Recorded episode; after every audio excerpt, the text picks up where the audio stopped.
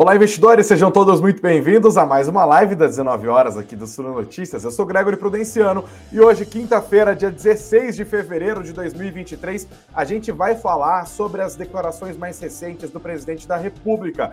Lula confirmou hoje que o salário mínimo vai para a faixa dos R$ 1.320 e que ele também vai conceder isenção de imposto de renda para quem ganha até dois salários mínimos, portanto, tem renda mensal de até R$ 2.640. A gente vai comentar as declarações do presidente da República também em relação a Roberto Campos Neto, o presidente do Banco Central, e as novas críticas que ele fez ao mercado financeiro. Quem vai comentar isso comigo é o Rafael Pérez, economista da Suno Research. A gente também vai detalhar o que está rolando com Americanas. Hoje teve uma reunião da empresa com os seus credores, estamos falando dos grandes bancos brasileiros, e a empresa apresentou uma proposta de capitalização de 7 bilhões de reais e de converter 18 bilhões de reais em dívidas em ações. Entendeu? Os bancos hoje têm essas dívidas, passariam a ter ações desses mesmos valores. Os bancos detestaram a proposta, mas o investidor até que gostou, as ações acabaram subindo hoje.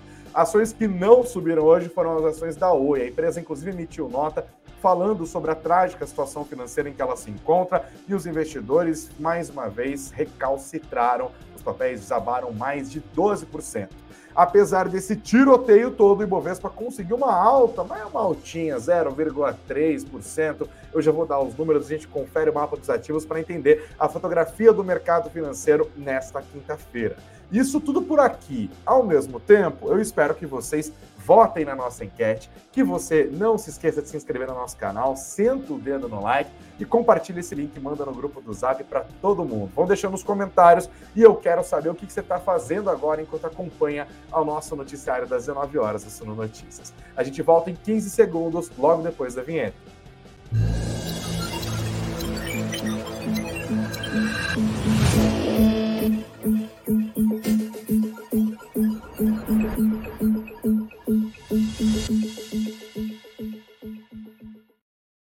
Olá, investidores, sejam todos muito bem-vindos à nossa live das 19 horas do Suno Notícias. Agradeço a galera que já está sentando o dedo no like, que está compartilhando esse link, que está se inscrevendo no nosso canal e que está deixando os comentários, como a Nancy Utida de todos os dias, deixando o like dela registrado. Agradeço a audiência vinda de Recife, Pernambuco, do Manuel Neto. O Edson falou que chegou cedo, foi o like número 3. Quero ver quem vai ser o like número 300 dessa live. Agradeço ao Marcos também, que está junto com a gente todos os dias, assim como o Ronaldo Nishimori, o André Domingues deixando boa noite dele. O Daniel perguntando se eu voltei para casa. Hoje eu estou de home office. É híbrido, né? Tem dias que eu estou no estúdio, tem dia que eu estou aqui. Obrigado, Daniel. Obrigado pela percepção também. A galera tá prestando atenção em tudo. A Nancy já está até falando sobre o assunto que é o assunto de abertura da nossa conversa. Ela diz: a taxa de isenção do imposto de renda de pessoa física deveria ser maior mas o governo tem que equilibrar os gastos e acertar as contas para abrir mão da receita. Olha que pessoa equilibrada, Nancy Utida. Muito obrigado pelo seu comentário aqui. O Bruno está dizendo aqui também que o carnaval chegou,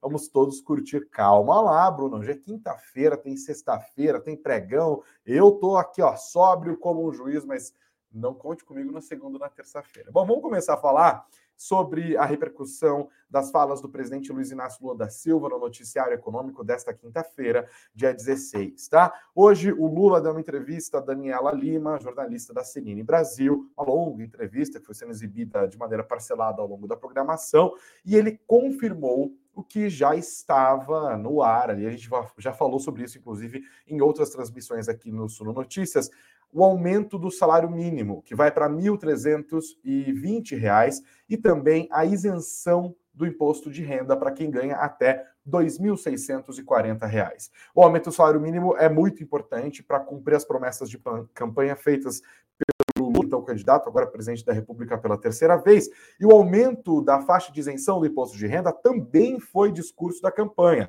O Lula, inclusive, prometeu aumentar a taxa de a, ta, desculpa, a faixa de isenção até os 5 mil reais, mas vai fazer isso de maneira, é, parcimoniosa. Pouquinho de cada vez.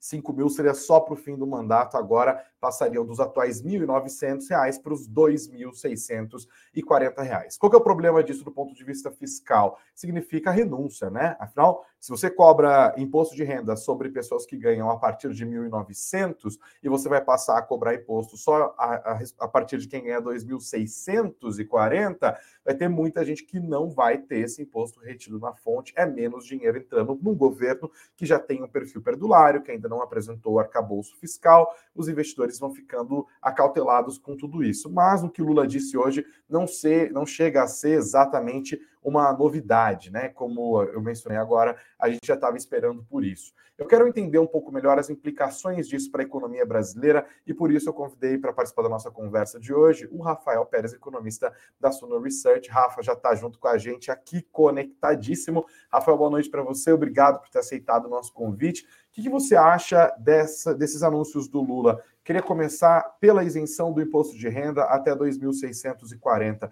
É uma medida acertada, Rafa?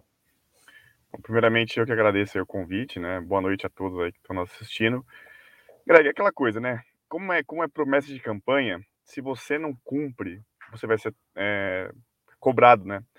E o Lula, ele, ele sabe, né? Como é que, que seria muito cobrado pela sua base, né, pelos seus eleitores e tudo mais. O ponto principal é qual que vão ser as, acho que as implicações disso sobre a economia, né? O primeiro ponto, que eu acho que é o que mais é aparente, é isso vai trazer um aumento de renda, principalmente a parte de isenção de imposto de renda, um aumento da renda disponível, ou seja, as pessoas vão ter mais. A renda disponível é aquela renda que você tem depois de pagar os impostos. Sua renda vai ficar bem maior, né? Vai ser bem relevante esse aumento de renda para uma faixa bem importante da população brasileira. Sempre importante lembrar, a população brasileira ela tem uma característica que é salários mais baixos. Então, tem muita gente no Brasil que ganha até R$ 2.500, 3.000 reais, né? É uma, é uma parcela gigantesca da população. Então, você vai ter isso vai, isso vai acarretar o quê? A expansão do consumo. Isso, isso com certeza, né? Pessoas com renda mais baixa costumam consumir maior parte da sua renda. Então, uma uhum. pessoa que ganha de 2 mil, 3 mil reais, ela costuma consumir 90, 95, 100% da sua renda. Pessoas de, de faixas de renda maiores acabam consumindo menos. Então, boa parte dessa renda que as pessoas vão agora ter, ter mais, né, a, é, com ela não vai ficar, não vai estar mais com o governo, vai ser convertido em consumo, tá? E aí isso é consumo na veia mesmo, né? Então, nesse aspecto a gente pode ver então o incremento do consumo, né, principalmente consumo de alimentos, né, consumos de itens mais básicos, tá? Só que, obviamente, isso pode acarretar também uma, uma pequena pressão sobre a inflação, tá? Principalmente aí também sobre alimentos, né? Porque isso deve vir uh, junto com essa, com essa questão. Então, acho que, primeiramente, a questão do aumento de consumo e também uma maior pressão sobre a inflação. Terceiro ponto que eu destacaria é o custo disso, o custo fiscal. É grande, é pequeno. A estimativa tá, é que mais ou menos o custo da isenção fiscal aí de dois salários mínimos tem algo como de 16, 20 bilhões de custo anual.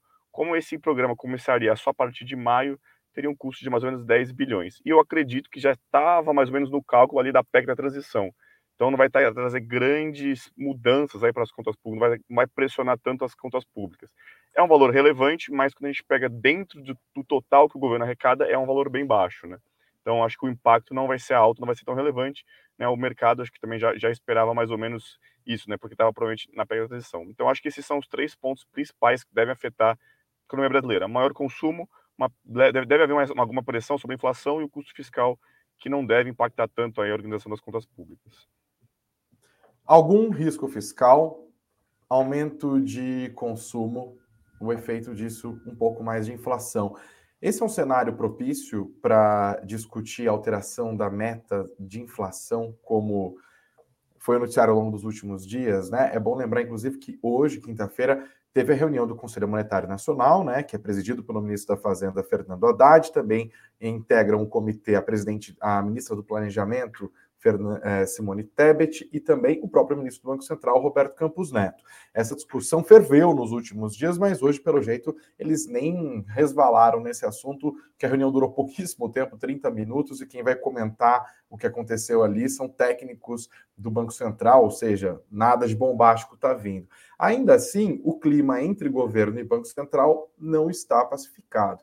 É, eu acho que vou até reformular minha pergunta, Rafa. Isso que você acabou de analisar, essa, essa alta do salário mínimo e esse aumento na faixa de isenção do imposto de renda abrem espaço para algum tipo de ajuste na taxa Selic? Dá para torcer para a Selic cair?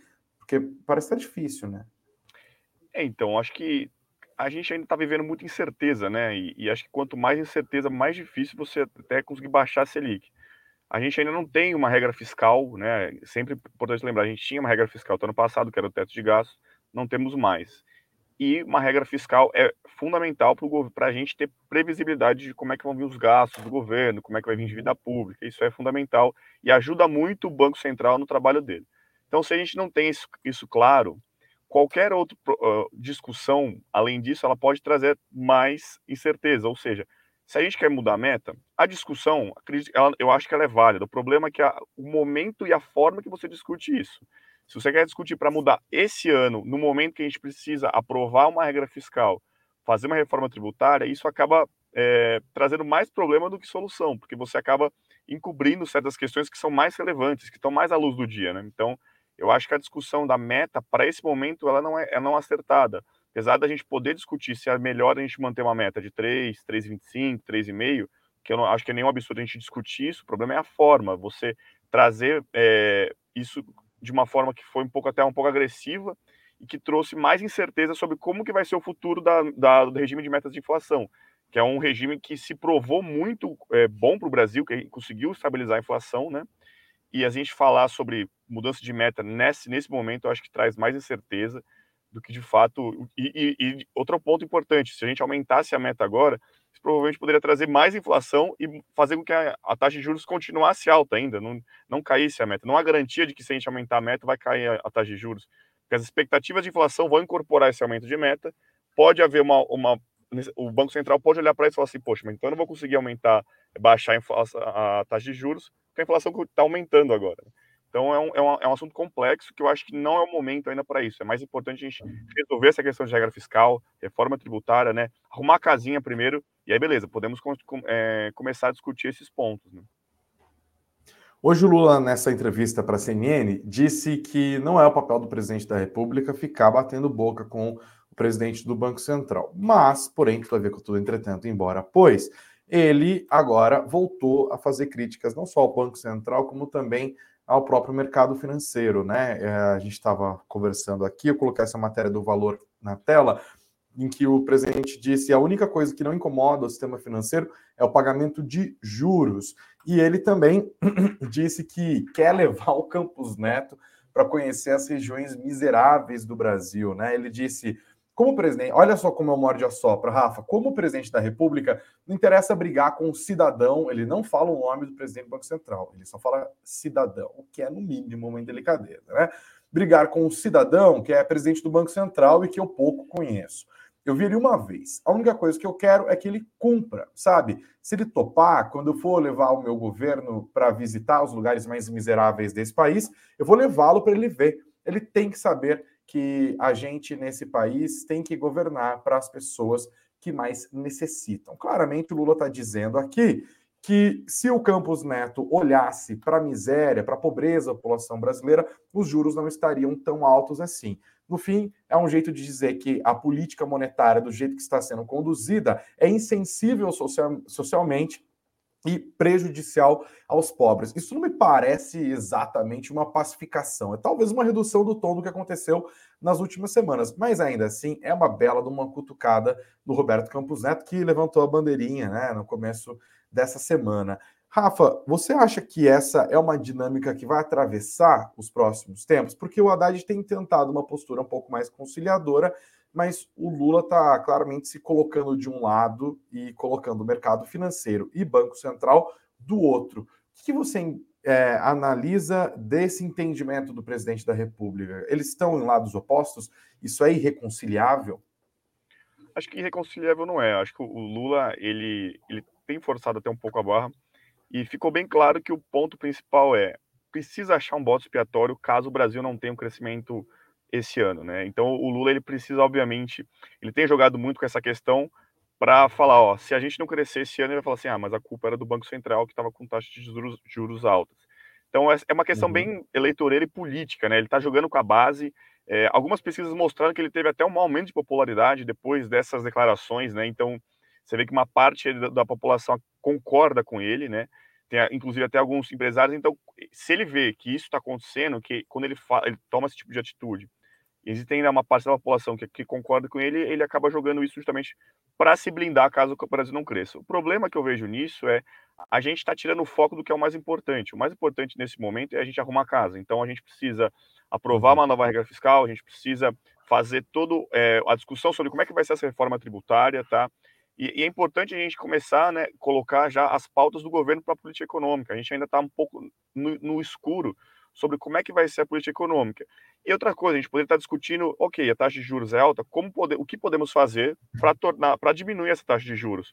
A política monetária no Brasil ela tem alguns problemas de potência, ou seja, a gente precisa elevar muito a taxa de juros para combater uma inflação que ela não é tão alta quando a gente compara com o resto do mundo. Então, por exemplo, a gente olha em países similares ao Brasil, por exemplo, Colômbia, Chile, México, eles têm inflações próximas a nossa, mas taxas de juros menores.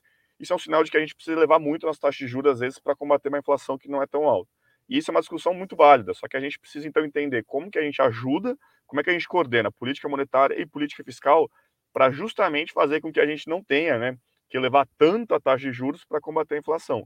E tem outra, outras questões, né? É, essa, esses, esses, é, isso cria muita incerteza, isso acaba batendo em, em, câmbio também, né? O câmbio ele acaba desvalorizando, ou ele poderia estar um pouquinho mais valorizado. Isso ajuda a inflação também risco países do Brasil também acaba aumentando, enfim, são pontos que acabam uhum.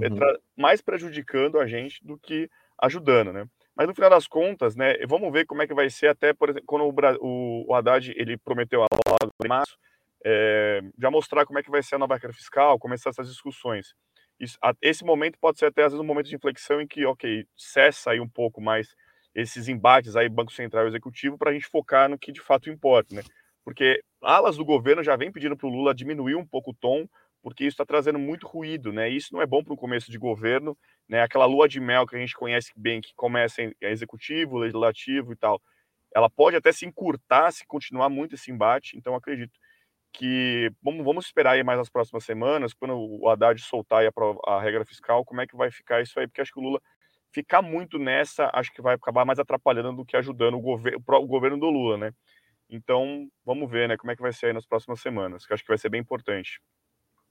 Para fechar sua participação aqui, Rafa, você mencionou a pressão de empresários, né? E essa notícia, por exemplo, publicada na coluna do Broadcast nessa quinta-feira, da querida minha amiga Cristiane Barbieri, ela intitula Em Jantar da Reforma Tributária com Haddad, né? Que é apresentar ali para a galera do PIB, o PIB criticou os juros altos. Olha só, empresários preferiram falar dos entraves causados pelos juros altos nos negócios, em linha com as críticas que o governo vem fazendo à condução de política monetária do Banco Central. Organizado pelo Grupo Esfera, o encontro contou com 50 comandantes de grandes empresas e bancos, entre eles José Carlos Trabuco, do Bradesco, Jean Gereissati, da Ambev, Eduardo Bartolomeu, da Vale, Rubens Menin, da MRV, Rafael Salles, da Alliance BR Malls, e Isaac Sidney, da Febraban. É, esse é o encontro e um, um, uma cantada em uníssono ali que parecia improvável, né? O empresariado cantando afinadinho com Lula. A gente já viu, por exemplo, o presidente da Anfávia também reclamando dos juros altos. Isso chega a te surpreender de alguma maneira, Rafa? Ou tá rolando uma costura política mesmo? Porque o Lula não é nem escondido, né? Ele falou para os empresários: pressionem o Banco Central. Essa pressão faz algum tipo de diferença na hora que o Copom vai decidir o que fazer com a Selic? Então, eu acho que é nesses momentos que se mostra a importância de o Banco Central ser autônomo, né? Porque ele se blinda aí dessas pressões, né? Por mais que você possa ter uma parte da sociedade importante fazendo pressões, o Banco Central ele tem mandatos fixos, né? E isso proporciona uhum. que ele tome atitudes que muitas vezes não vão do agrado da população.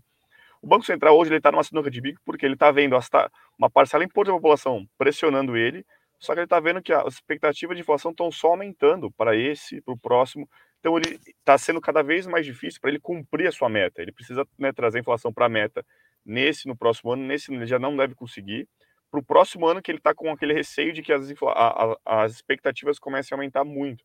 Já está em 4%. Sempre lembrar, o teto do, da, do, da meta de inflação para o ano que vem é de 4,5%. E, e, o, e a gente está no começo de 2023, nem começou 2024. Então o Banco Central, ele querendo ou não, o, o instrumento dele é, é taxa de juros para ele combater essa, essa inflação. E ele não, ele não tem outra saída senão, senão continuar com essa taxa de juros ou pelo menos manter esses juros nesse patamar para ver se ele consegue trazer a inflação para a meta. Porque se ele não fizer isso, a inflação pode é, começar a aumentar nos próximos anos e o custo de política monetária vai ficar ainda maior para ele combater essa inflação. Então, eu acho que hoje a vantagem do Banco Central é que ele é autônomo e isso dá para ele uma maior tranquilidade na hora de tomar, porque por mais que haja pressões, né, ele tem mandato fixo, ele não, ele não consegue, ele não consegue uhum. ser tirado os, os, o presidente e os diretores. Ele, obviamente, que isso tem é, o, o, Banco Central, ele também não ser apolítico, ele, ele, ele escuta a sociedade. Isso pode fazer com que, por exemplo, tá, por exemplo, ele não, ele, ele decida que ele não vai é, discutir se ele vai aumentar juros, ele vai discutir se ele vai manter os juros. Isso pode ser uma, uma questão que pode acontecer. Mas ceder a pressões eu acho muito difícil, porque ele é autônomo, né? E isso traz um caráter é, de, de, se blindar as pressões mesmo, né? Esse que acho que é a vantagem. E, que, e, e se não fosse assim, a gente poderia estar com expectativas de inflações ainda mais altas. Vamos esperar que, de fato, essa independência seja mantida. Rafael Pérez, economista da Sono Research. Rafael, muito obrigado mais uma vez pela sua participação na nossa live aqui. Volte breve. Eu que agradeço. Uma boa noite a todos.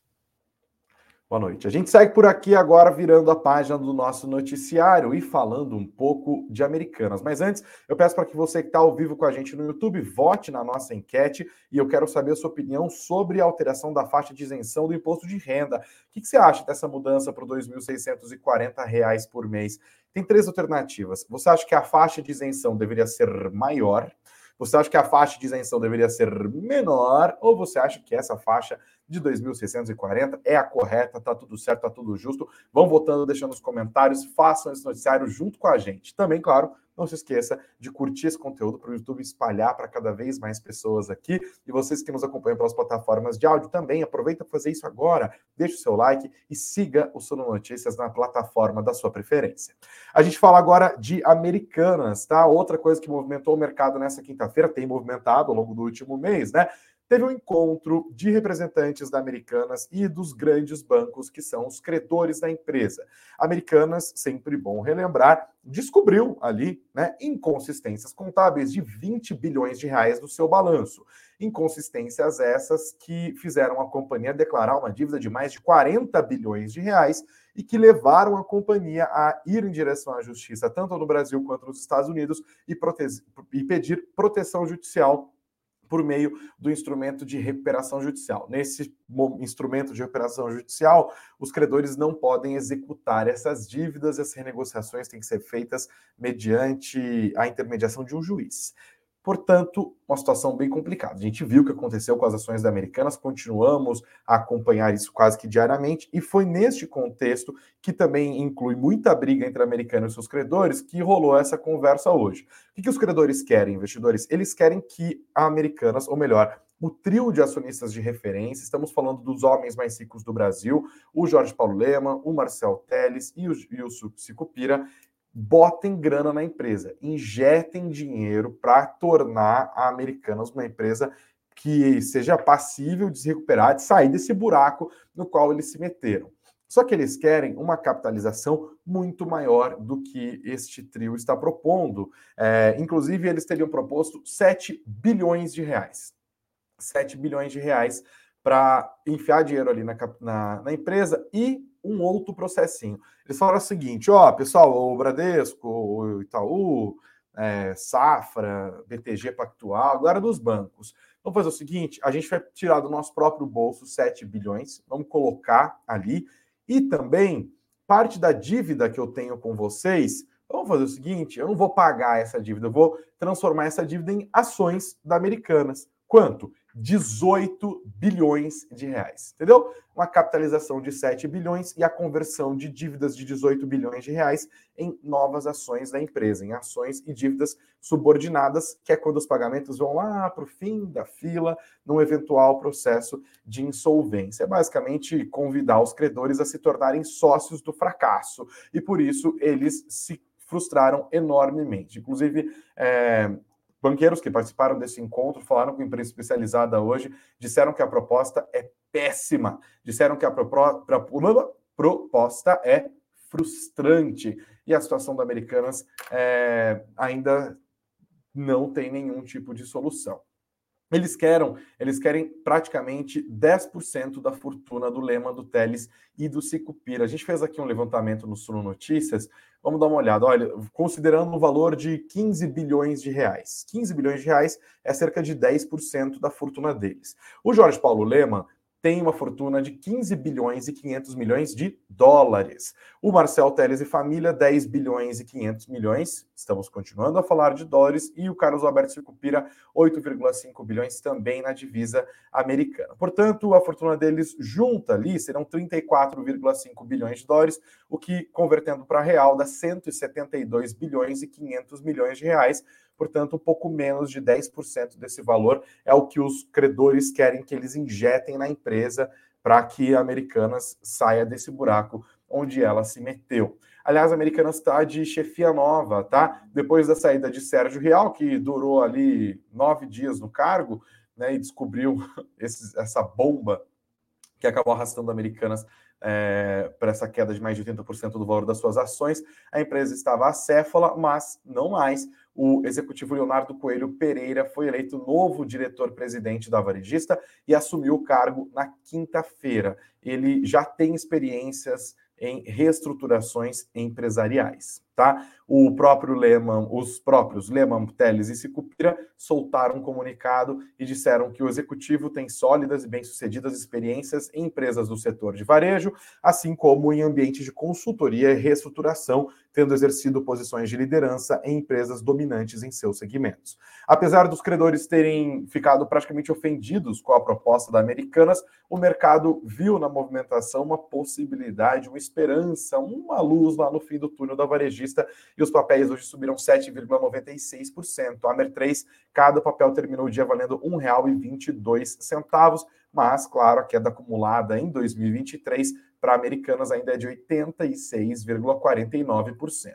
E olha, Americanas deu um belo de um susto. A Marisa também está passando por uma situação complicada de necessidade de reestruturação de dívida. E nesta quinta-feira, quem chamou a atenção do mercado foi a Tokstok. Pois é, eles estão precisando organizar as finanças deles porque eles não pagaram o aluguel. De acordo com informações publicadas pelo jornal O Globo, a Tokstok já estaria recebendo ordens de despejo por falta de pagamento de aluguéis das suas lojas. A Tokstok tem mais de 40 anos de atuação, ela é líder no segmento varejista de móveis e decorações, tem mais de 60 lojas espalhadas pelo Brasil e eles estão sendo acionados pela, pelo Vi, pelo VILG11, que é o fundo imobiliário da 20 Logística. Eles entraram com uma ação de despejo contra a Tokstok. Imagina, situação bem grave. O fato relevante divulgado ao mercado, os administradores do VILG11 disseram que a Tokstok não pagou o aluguel do condomínio logístico Extrema Business Park 1, localizado em Extrema, no estado de Minas Gerais. E essa operação corresponde a 14% total das receitas do fundo, uma grande exposição para os cotistas do VILG11. O Brasil Journal publicou que esse imóvel é alugado pela Tokstok desde 2020 e que essa foi a primeira vez que a empresa não cumpriu com seu compromisso financeiro. O contrato tem duração de 10 anos e ele está assegurado, tem um seguro fiança que cobre 12 aluguéis vigentes. Então, a situação da Tokstok também acaba aumentando é, o, a pressão e o temor sobre o setor de varejo. A empresa, inclusive, contratou a Alvarez e Marçal para reestruturar as finanças do seu negócio. O escritório Alvarez e Marçal é bem conhecido e, inclusive, está conduzindo a recuperação judicial também da Americanas. Galera da Alvarez e Marçal está trabalhando esses dias, né? Falando de outra empresa em dificuldade agora, gente, a Oi. A Oi emitiu uma nota hoje falando sobre a sua crise depois da recuperação judicial encerrada no último mês de 2022 e agora eles estão ensaiando um novo pedido de recuperação judicial. Né? Inclusive, já recorreram à justiça para se proteger dos seus credores de algumas bonds, de alguns títulos de dívida privada que eles emitiram e que venceriam no dia 5 de fevereiro. Eles foram para a justiça falando: olha, não vai dar para a gente pagar, e se vocês não derem essa proteção para a gente, eles vão poder executar dívidas que vão para o nível do bilhão. A gente não tem capacidade de fazer isso. E aí eles emitiram nota hoje tentando se explicar dessa situação também trágica na qual a empresa de telefonia, de telecomunicações se encontra. Eles disseram nesse comunicado, aspas, o pedido de tutela antecipada à justiça, feita no fim de janeiro, faz parte das ações legítimas da Oi em busca de sustentabilidade de longo prazo, após cumprir todas as obrigações até aqui decorrentes do plano de recuperação judicial, aprovado em 2018 e encerrado no fim de 2022. Esse processo tem sido realizado de maneira integralmente privada e a dívida inicial da empresa, que em valores atualizados seria de cerca de 90 bilhões de reais, foi reduzida hoje a aproximadamente 33 bilhões de reais, o que é muita grana, né, gente? Incluindo a quitação de 100% dos passivos com o BNDES, que só ali eram quase 15 é, bilhões de reais. Então, a Oi está de olho é, no mercado financeiro, está tentando se explicar aqui também e está argumentando que houve uma mudança radical na sua governança, que o novo alto escalão está executando um plano intenso de transformação. A Oi, inclusive, diz que esse plano inclui complexos processos de vendas de ativos, redução de custos e, ao mesmo tempo, criação de uma das maiores empresas e base de usuários de fibra ótica do mundo, a Vital, além do serviço Oi Fibra, é... além da reconhecida posição da Oi Soluções no provimento de soluções TIC para grandes empresas do país. A questão é que sobraram poucos ativos aqui para a empresa conseguir se reestruturar. Se as ações da Americanas hoje dispararam, as ações da Oi acabaram despencando, inclusive entraram em leilão durante o pregão desta quinta-feira. O dia foi de bastante volatilidade. Os papéis da Oi tombaram 12,28% nesta quinta-feira. Cada ação terminou o dia valendo R$ 2,00. Em 2023, no entanto, os papéis da Oi acumulam alta de 17%. 0,65%, o que é bastante impressionante dado o contexto da empresa, tá? E aqui a gente vai agora para o fechamento do Ibovespa. Dá uma olhada aqui no status Invest. A gente vai ver, ó, maior parte dos papéis que compõem o Ibovespa subiu, mas muitos papéis caíram hoje, as altas não foram lá, essas coisas. Houve alguma tranquilização depois das entrevistas do Lula. E olha que o dia foi meio ruim em Nova York, porque os últimos dados da economia americana mostram uma pujança econômica que alimenta a expectativa de juros mais altos na economia mais, mais na, na principal economia do planeta e por mais tempo. O Ibovespa hoje subiu 0,31%, terminou o dia nos 109.941 pontos. A moeda americana recuou 0,16%, terminou a quinta-feira valendo R$ 5,21. Eu te dou uma doleta, você me devolve 5,2115. Beleza? Enquanto o Lucas sobe as nossas músicas aqui, eu dou o resultado da nossa enquete. Eu perguntei para nossa audiência hoje o que ela acha dessa isenção do imposto de renda para quem ganha até R$ 2.640 por mês. 78% da audiência do Suno Notícias diz que a faixa da isenção deveria ser maior. 10% dizem que a faixa de isenção deveria ser menor, viram muita generosidade por parte do governo, e 12% dizem que estão satisfeitos que essa faixa dos 2.640 é justa. Obrigado, gente, pelos comentários, pelo engajamento, pelas curtidas, e se você não sentou dando like ainda, faça isso agora, enquanto a gente vai se despedindo. Beijos aos de beijos, abraços aos de abraços muito carinho e muito, muito dinheiro no bolso. Amanhã a gente está de volta para sextar no pré-carnaval do Suno Notícias. Valeu, gente. Até já.